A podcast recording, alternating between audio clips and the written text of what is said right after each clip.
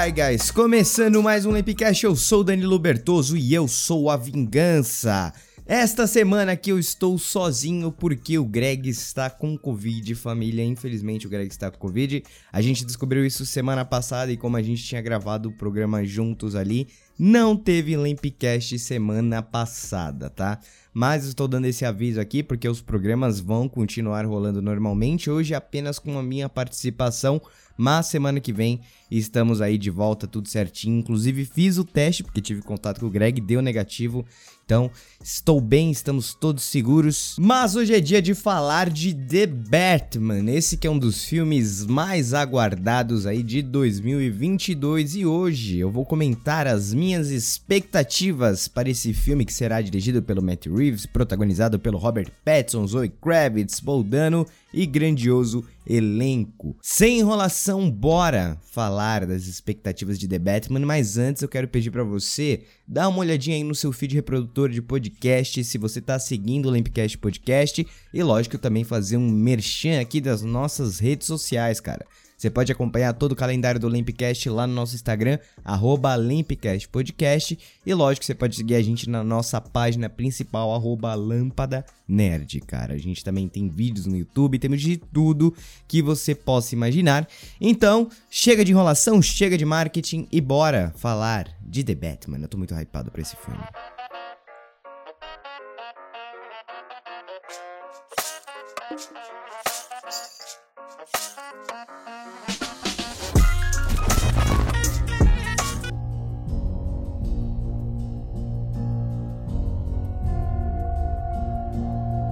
Bom, The Batman está quase chegando aos cinemas. O filme estreia aí no dia 3 de março. E eu preciso dizer que eu não estava tão hypado para o filme. A princípio, quando saiu o primeiro trailer, eu falei, pô, vai ser bem legal. Robert Pattinson parece que tá mandando demais e tal. Mas, com o tempo e com a saturação do produto, eu fui ficando meio, hum, foi adiado, foi adiado, foi adiado. Não aguento mais esperar, não aguento mais esperar. Não sei se vai ser tão bom. E aí, agora, a Warner está fazendo um marketing genial para The Batman. Eu acho que os cartazes que eles estão revelando estão lindos, os trailers que eles estão revelando estão maravilhosos sem entregar nada da história. Então, agora que tá chegando próximo também, o meu hype para o filme aumentou exponencialmente, cara. Então, eu acho que eu tenho expectativas muito boas para esse filme, incluindo a de que esse pode ser o melhor filme do Batman, a gente vai conversar isso aqui hoje, mas eu acho que The Batman pode ser o melhor filme do Batman. Um desses motivos para mim é a escolha do Robert Pattinson como Batman, porque esse homem é muito talentosíssimo, esse homem é talento puro. Se você já assistiu O Farol,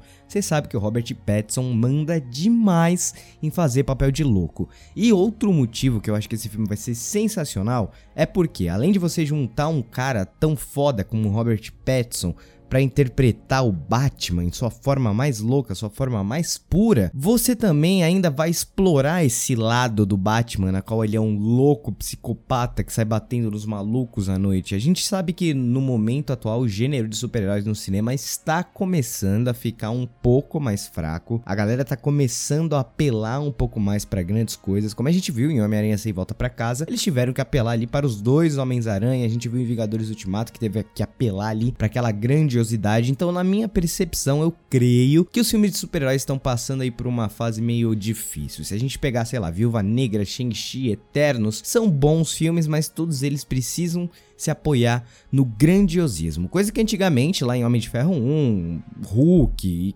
sei lá, Thor, a gente não tinha isso, porque não era necessariamente um evento que você tinha que no cinema entregar a maior experiência de todas. Então o Batman agora ele chega nesse momento em que o gênero de super-herói já não está mais tão forte quanto antigamente, por mais que ainda assim tem uma grande parcela da população que vai assistir filme. Inclusive, no meio da pandemia, Homem-Aranha foi o único filme a passar a barreira de um bilhão de dólares. Não estou falando que os filmes de super-heróis estão esquecidos, que estão enjoando, mas chega um momento em que eles começam a perder força e eu acho que a indústria reflete isso. Inclusive, esse filme do Batman tem essa missão de meio que botar em pauta o papel do super-herói, o que é o super-herói, a essência do super-herói, para que esse gênero serve. Eu vejo esse filme dessa forma e eu acredito que por ele estar nesse meio, por ele estar no meio desse debate, é o que vai fazer esse filme ser interessante, porque o Batman sempre houve a discussão de se o Batman mata, se o Batman não mata,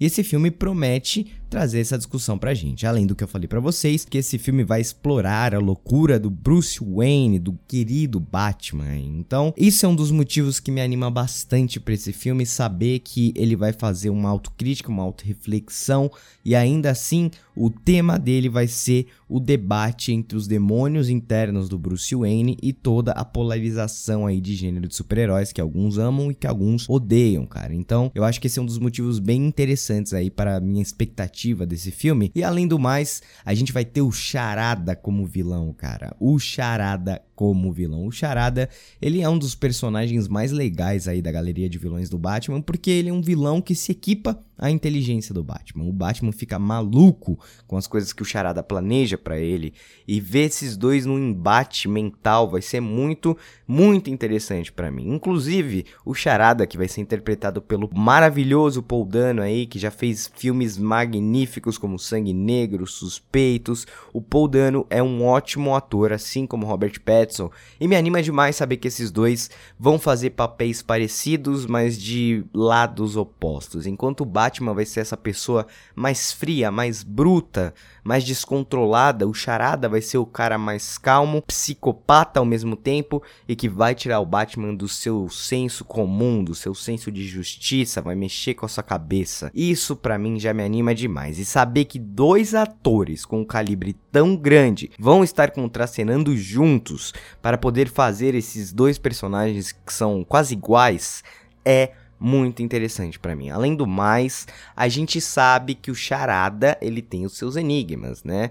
E eu não posso dizer que eu sou muito fã do charada do Jim Carrey, por mais que eu adore o Jim Carrey. Mas o charada do Jim Carrey, para mim, foi uma das coisas mais fracas daquele filme dele. Lógico, aquele filme dele era uma piada pronta. O Joel Schumacher, na época, queria fazer algo bem diferente. Ele queria homenagear a série dos anos 60 do Batman. Se vocês já assistiram a série dos anos 60 do Batman, era muito mais focada na piada, muito mais focada no humor. E o Jim Carrey acabou tendo que interpretar um charada que não é o charada que eu, pelo menos, conhecia dos quadrinhos ou dos jogos jogos ou do que quer que seja, das animações. O Charada, ele é esse cara que bota o Batman fora do seu senso comum, como eu já falei com vocês, e ele traz um dos melhores elementos do Batman, que é o seu modo detetive. A gente sabe que o Batman é conhecido como o maior detetive do mundo. Não tem Sherlock Holmes, não tem ninguém que bata de frente com a inteligência do Batman para detetive. Então, a gente pode falar que pela primeira vez nos cinemas, eu acho, a gente vai ter o Batman em seu modo mais puro, o modo descontrolado, o modo doente, o modo violento que ele é nos quadrinhos, e também teremos o Batman detetive, cara. A gente teve um pouco disso em Batman vs Superman, onde o Batman do Ben Affleck, ele explora um pouco ali os segredos do português branco, mas foi uma coisa bem pequena. A gente teve um pouquinho disso lá em O Cavaleiro das Trevas, que a gente viu ali o Christian Bale fazendo toda uma sequência de recriação da bala que ele viu ali do Coringa no segundo filme, mas esses foram momentos pontuais nos filmes do Batman que mostraram que ele é um cara inteligente para ser detetive. Mas a partir do momento que você tem o Charada no filme e você tem o Charada questionando o Batman, botando ele para pensar, dando enigmas para ele, você tem que botar o Batman investigando esses enigmas, resolvendo resolvendo esses enigmas, indo atrás de pistas, se ferrando por inteiro para descobrir o que que o Charada quer com ele, cara. Então, particularmente ver que eles vão conseguir explorar o máximo durante 3 horas. Para quem não sabe, o filme vai ter 3 horas, meus amigos. Mas ver que finalmente vou explorar esse lado detetivesco do Batman é muito interessante para mim. E além do mais, se a gente for parar para pensar, esse filme aqui, ele tem personagens bem legais da galeria do Batman. A gente sabe que vai ter a Mulher Gato aí que vai ser protagonizada pela Zoe Kravitz, né? Vai ser interpretada, na verdade, pela Zoe Kravitz. Teremos o Pinguim que será interpretado pelo Colin Farrell. Teremos o Comissário Gordon, como sempre sempre, não pode faltar Comissário Gordon, que também será interpretado pelo Jeffrey Wright. Eu adoro Jeffrey Wright, inclusive, eu acho que ele... Ah, o primeiro contato que eu tive com o Jeffrey Wright foi nos filmes do 007 e falei, pô, o cara é talentoso, aí assisti Westworld, virei fã, assim, do Jeffrey Wright. Ele é um ator que eu gosto muito, eu acho que a voz dele é uma das vozes mais imponentes de Hollywood no momento. Mas ele como Comissário Gordon também, eu acho que promete demais. Como eu já falei, temos o Robert Pattinson, o Paul Dano e o Colin Farrell, né, que vai interpretar o Pinguim em uma maquiagem que promete aí levar o Oscar de melhor maquiagem, provavelmente, porque o Colin Farrell está irreconhecível como Pinguim. E das informações que nós temos, o Pinguim vai ganhar uma série solo após esse filme do Batman. Então a gente já pode esperar que o Pinguim não vai ter grande participação no filme. Se você está esperando que esse filme vai ser um grande embate do Batman com o Pinguim, a máfia, os caralho a quatro, pode esquecer. A gente vai também ter mais máfia nesse novo filme do Batman, porque nós teremos o Falcone, o Carmine Falcone, que será interpretado pelo grandiosíssimo John Turturro, cara. Então esse filme tá com um elenco sensacional. Eu não sei vocês, mas eu me animo demais em saber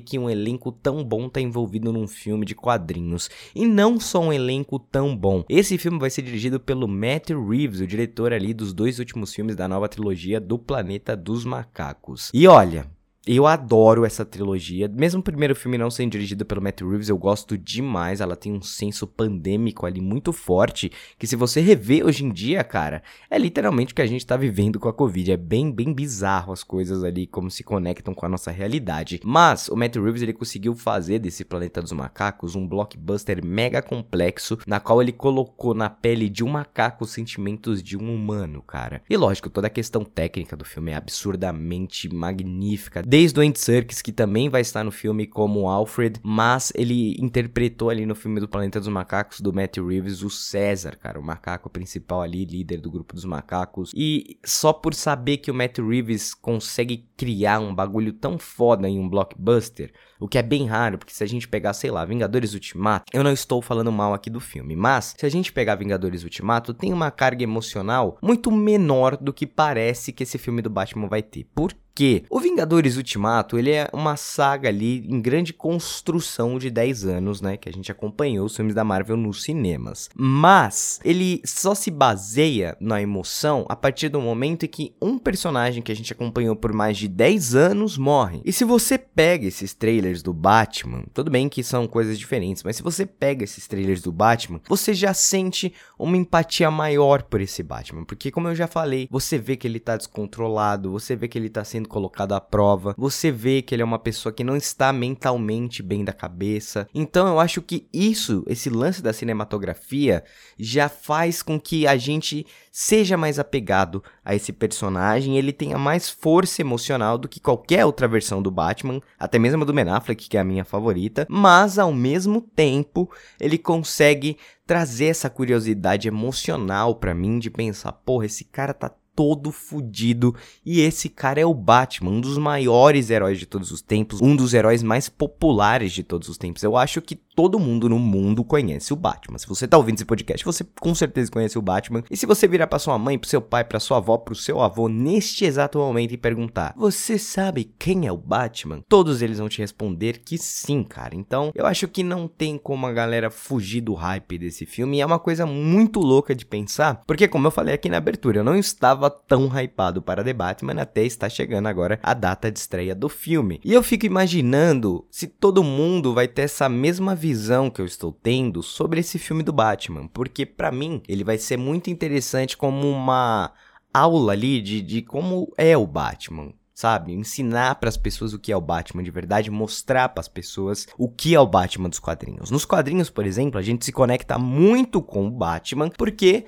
nas páginas dos quadrinhos é muito mais fácil de ler os pensamentos dele, a gente se conecta tá com os sentimentos mais profundos do Batman. Nunca vou esquecer lá em O Cavaleiro das Trevas, quando ele tá pensando se ele retorna ou se ele não retorna, como o Batman, ele vendo ali a cidade está afundada no caos, na violência, já que ele estava aposentado. E ele senta e ele vê um morcego ali na janela ele fica pensando, caralho, eu não posso deixar que o meu medo acabe, eu não posso deixar que o medo dos criminosos acabem, sabe?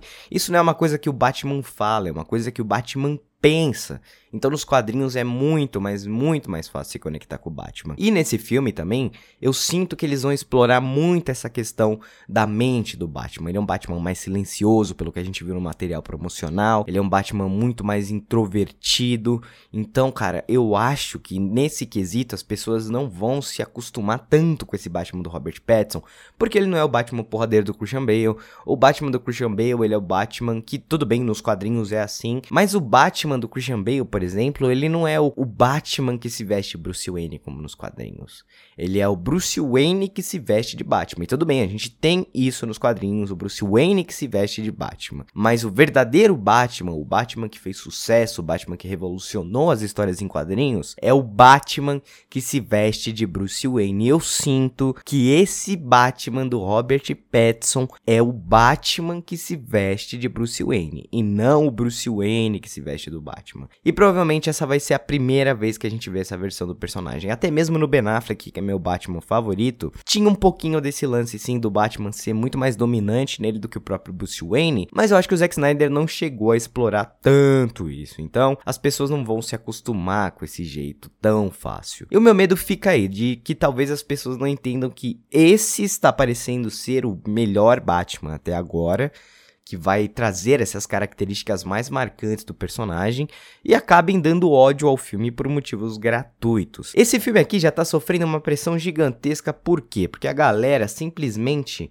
não consegue aceitar o fato de que o Robert Pattinson vai ser o Batman. Eles não conseguem aceitar. Isso porque o Robert Pattinson cometeu o grande erro na vida dele de aceitar um papel em Crepúsculo e os nerdolas simplesmente não conseguiram conceber a ideia de que um cara que fez um filme de romance adolescente não pode ser o Batman. Como eu falei para vocês, Robert Pattinson fez inúmeros filmes fodas, inúmeros filmes sensacionais, e dentre esses filmes está um bom comportamento ali, na qual ele interpreta um marginal completamente louco das ideias, está o Farol, na qual ele interpreta ali um marinheiro que fica preso dentro de um farol que é amaldiçoado e tudo isso.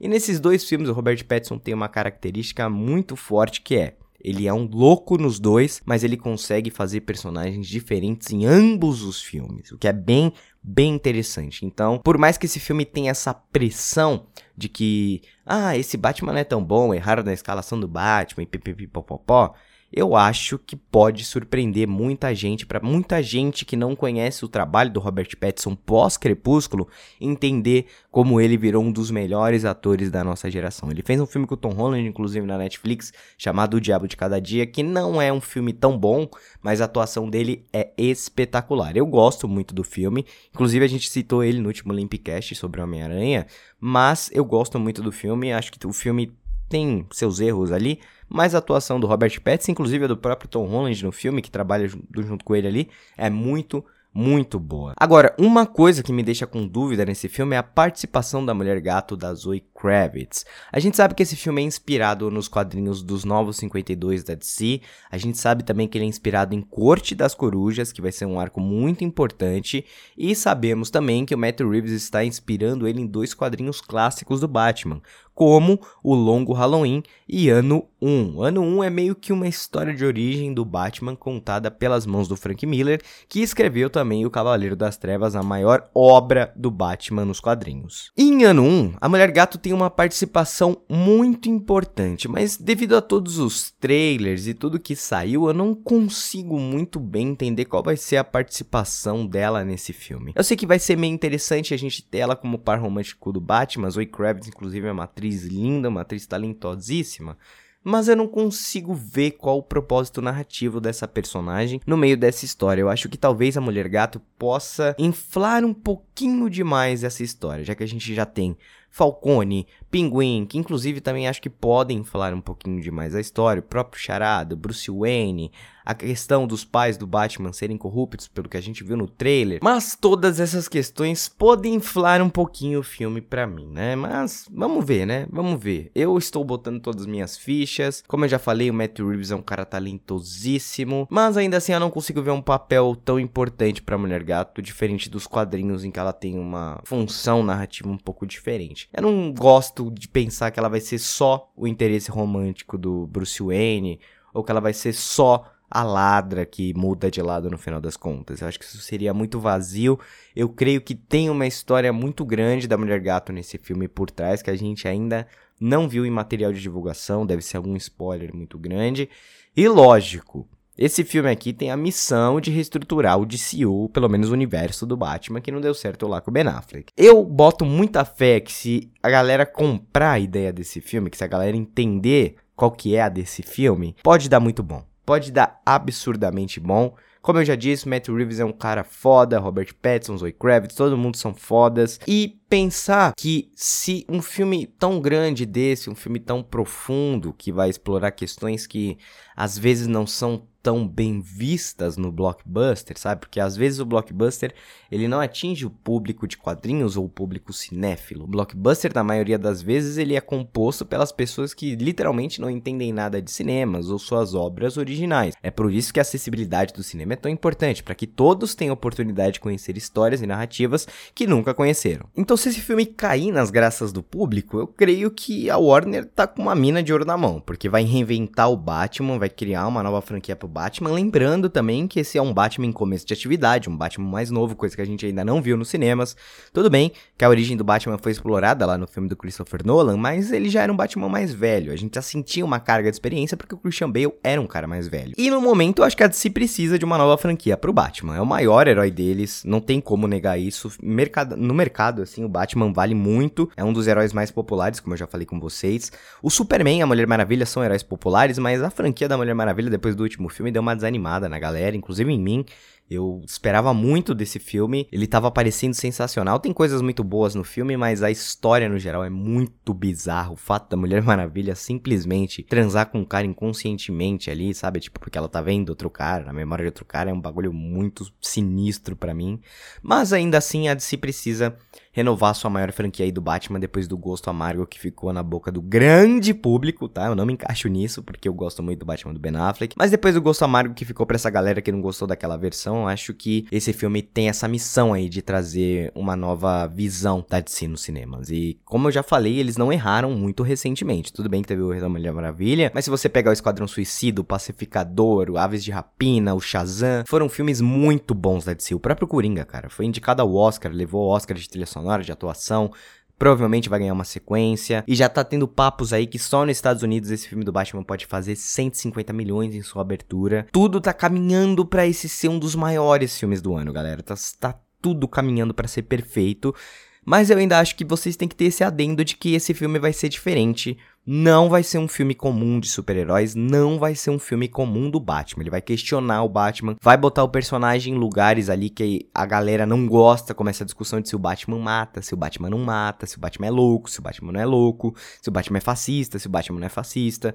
Tudo isso vai ser abordado nesse filme. E tem gente que não vai gostar disso porque segue esse puritanismo de tem que ser igual aos quadrinhos, porque nos quadrinhos o Batman não mata e o Batman é isso, pá, pá, pá, pá. Sendo que na verdade, se você analisar a fundo, o Batman é um puta de um louco nos quadrinhos. Vamos parar pra pensar, né? O cara se veste de morcego pra sair batendo em bandido à noite. Você quer uma coisa mais louca que isso? Não tem. Não tem coisa mais louca que isso.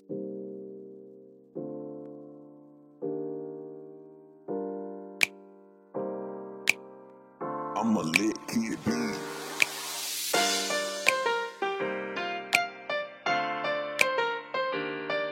E lógico, também existem rumores aí de que algumas participações especiais podem estar nesse filme aí. Segundo alguns rumores, o Barry Cogan, que interpretou o Druig lá em Eternos, o filme da Marvel, pode ser o Coringa desse universo do Batman do Robert Pattinson. O que eu não sei se é animador, porque a gente teve um filme do Coringa recentemente, Teve o Jared Leto como Coringa também que não deu certo. Aí tinha o Heath Ledger. Eu acho que isso vai saturando um pouquinho demais o personagem nas telas do cinema. E foi o caso também do Homem-Aranha, né? Os caras só conseguiram ajustar essa questão do Homem-Aranha por causa de multiverso. Então, tipo, não existe mais três versões do Homem-Aranha que saturaram. Agora existe a mesma versão do Homem-Aranha, que são a mesma pessoa, só que em universos diferentes, eles mesmos se encontraram e acabou se solidificando como uma coisa só. Bem ou mal, é isso que foi o plano da Marvel. Dar uma limpada nessa cagada que a Sony fez de ficar rebutando as coisas toda hora. E esse lance do Coringa, eu, eu creio que por mais que o personagem seja excepcional e você traga atores talentosíssimos para fazer o personagem, que aborda a sua psique, Ainda assim é meio foda você ficar trocando toda hora de ator, é meio chato. E isso é inevitável. O personagem vende, a galera gosta, a galera quer ver e as coisas vão acontecer do jeito que o dinheiro vai girando, cara. Quanto mais dinheiro entrar, a gente viu que a última versão do Coringa fez um bilhão. Então a Warner vai virar simplesmente falar: chega de Coringa, não vai ter mais Coringa. É a mesma coisa com a Arlequina. Pelo menos no meu mundo eu não vejo tanta gente assim falando de Arlequina. Eu não vejo o nível de popularidade dessa personagem. Mas fora do meu escopo, eu tenho a noção de que a Arlequina é um personagem muito grande pra DC. Muito grande. Inclusive, ela virou meio que a cara da DC nesses últimos anos, por causa da Margot Robbie, que fez uma versão magnífica da personagem nos cinemas, tanto que continua firme e forte nos próximos projetos aí com a personagem, inclusive no Esquadrão Suicida, rouba a cena. Mas ao mesmo tempo, se você for lá e trocar a Arlequina, já vai dar uma saturada, porque já tem muito produto com essa personagem. Se você pegar animações, por exemplo, são coisas diferentes, porque a animação é feita para um outro público, é feita para quem realmente é fã, ou é feita para crianças. Então você só mantém o hype da personagem. Agora ficar trocando o ator nos cinemas faz com que o grande público pense que isso foi um fracasso e que não vai querer mais acompanhar. Então, esses rumores de que vai ter o Coringa, por mais que sejam animadores, porque é um personagem que a gente adora, é sempre bom ver o Coringa, também é meio estranhinho a gente pensar que eles fariam um novo reboot do personagem em menos de dois anos. Então, não boto muita fé que o Coringa possa estar nesse filme, mas se tiver, vai ser muito interessante. E por fim, pra gente encerrar esse papo, eu queria deixar registrado aqui que o Robert Pattinson vai entregar a melhor versão do Batman e provavelmente vai ser o melhor Batman dos cinemas. Eu posso estar equivocado com isso? Com toda a certeza do mundo. Não tenho vergonha de admitir que eu sempre quebro a cara nas minhas apostas. Mas todo esse fato de explorar a psique do Batman, violência do Batman, moralidade do Batman, botar os Wayne ali como corruptos, assim como foi em Corte das Corujas, parece muito interessante para mim, muito interessante. E como eu já falei, Matt Reeves é um cara sensacional, é um cara que tem um senso ali grandioso. Inclusive, uma das coisas que tá mais me animando nesse filme é ver como ele vai tratar Gotham City, porque essa Gotham dele tá muito linda, tá muito profunda. Gotham City sempre foi um personagem nos quadrinhos e ver que aqui nesse filme ela parece ter uma vida própria, assim como nas animações, nos quadrinhos, vai ser muito interessante para mim. No filme do Christopher Nolan, por exemplo, a primeira Gotham City dele eu achava bem interessante lá do Batman Begins, porque ela parecia uma favela, então parecia uma cidade que te engolia, a estética dela te engolia. Porém, o primeiro filme ali do Christopher Nolan do Batman fez um sucesso absurdo, a sequência ganhou um orçamento gigantesco e ele falou: "Bom, não vou mais filmar em um estúdio aqui montado, agora eu vou filmar numa cidade de verdade". E aí, ele levou as filmagens para Chicago. E a partir do momento, na minha visão, em que o Nolan levou as filmagens do Batman para Chicago, a Gotham City dele morreu, enfraqueceu, porque se tornou uma cidade do cotidiano, sei lá, uma avenida paulista, por exemplo, uma cidade cheia de prédios. Não tem uma estética gótica ali como tinha no primeiro filme. Então essa Gotham City enfraqueceu. Nos filmes do Zack Snyder, a gente nem viu Gotham City direito. Foi muito pouco que a gente viu de Gotham. Mais em Liga da Justiça ali, que Gotham foi explorada e tudo mais. Mas ainda assim, né? A versão ali do Zack Snyder que a gente queria ver só foi sair 4, 5 anos depois. Então isso também já tinha sido apagado da mente das pessoas. Agora, essa Gotham do Matt Reeves tá maravilhosa, cara. E além do mais, o Matt Reeves, ele contratou o Michael Giacchino para fazer a trilha sonora desse filme. Michael Giacchino fez trilhas sonoras excelentes, como Homem-Aranha Sem Volta para Casa, Up, Rogue One. E ele também chamou Greg Fraser, que já trabalhou como diretor de fotografia de Duna, Rogue One ao lado do Michael Giacchino também, e The Mandalorian, cara. The Mandalorian, inclusive, agora bombando pra caralho na série do Boba Fett sensacional, mas isso fica pro nosso podcast aí de O Livro de Boba Fett. Mas o Greg Fraser também traz essa cinematografia muito foda e uma das coisas que eu mais gostei no trailer é ver como ele traz esse, essa estética de Gotham, de mostrar que é uma cidade que tá te engolindo. Gotham é a cidade que engula, seja o Batman, seja o Pinguim, seja o Charada, todos que residem em Gotham uma hora são engolidos pela loucura, pela violência e pela criminalidade daquela cidade. Mesmo se você for um chefe do crime, sempre vai ter um peixe maior para te engolir em Gotham City, porque a cidade é essa pólvora que vai explodir a qualquer momento, cara. Então, eu boto as minhas fichas aqui de que essa vai ser a melhor Gotham City, esse vai ser o melhor Batman e esse vai ser o melhor filme do Batman. Eu posso estar errado, sim mas tudo indica que The Batman vai ser sensacional, galera. Mas é isso, esse é o programa de hoje, mais curtinho, eu e vocês trocando um lero bem rápido aqui, porque como eu falei, Greg com Covid muda um pouco a dinâmica aqui do podcast, e como a gente prometeu, não vamos ficar sem podcast esse ano, tá bom? Às vezes pode acontecer de eu vir gravar sozinho, mas eu não vou deixar o Olympicast parar novamente. Semana passada foi só um imprevisto, teve o lance da Covid, tive que fazer teste, fiquei paranoico, e você sabe quando a gente fica paranoico, a gente sei lá, começa a sentir os sintomas do nada. Então eu preferi não gravar o podcast, que eu falei, pô, não vou ter saúde mental para mim gravar um podcast se eu tiver infectado com isso aqui, porque é um dos meus maiores medos aí de pegar essa doença. Por mais que eu esteja vacinado certinho, eu sei que uma hora ou outra vai acontecer, mas por enquanto tô livre disso aí. Antes de eu ir embora, eu vou pedir mais uma vez para você seguir a gente no seu feed reprodutor para você não perder os próximos episódios do Lampcast que voltam em seu formato normal de debate. A gente também vai fazer quadros muito legais e segue a gente no Lampcast Podcast porque segunda-feira vai ter um anúncio muito legal de um especial que vai rolar aqui todo fim do mês. Então, se eu fosse vocês, ficava de olho lá. Mas é isso, semana que vem estamos de volta para comentar mais assuntos da cultura pop e provavelmente no fim desse mês já tem um programa completinho aí falando sobre The Batman, o que achamos do filme. A Warner já marcou a data aí da cabine de imprensa e nós estaremos lá para assistir com antecedência e criar conteúdo para vocês. Então é isso, eu vou ficando por aqui, um abraço e alright, alright, alright.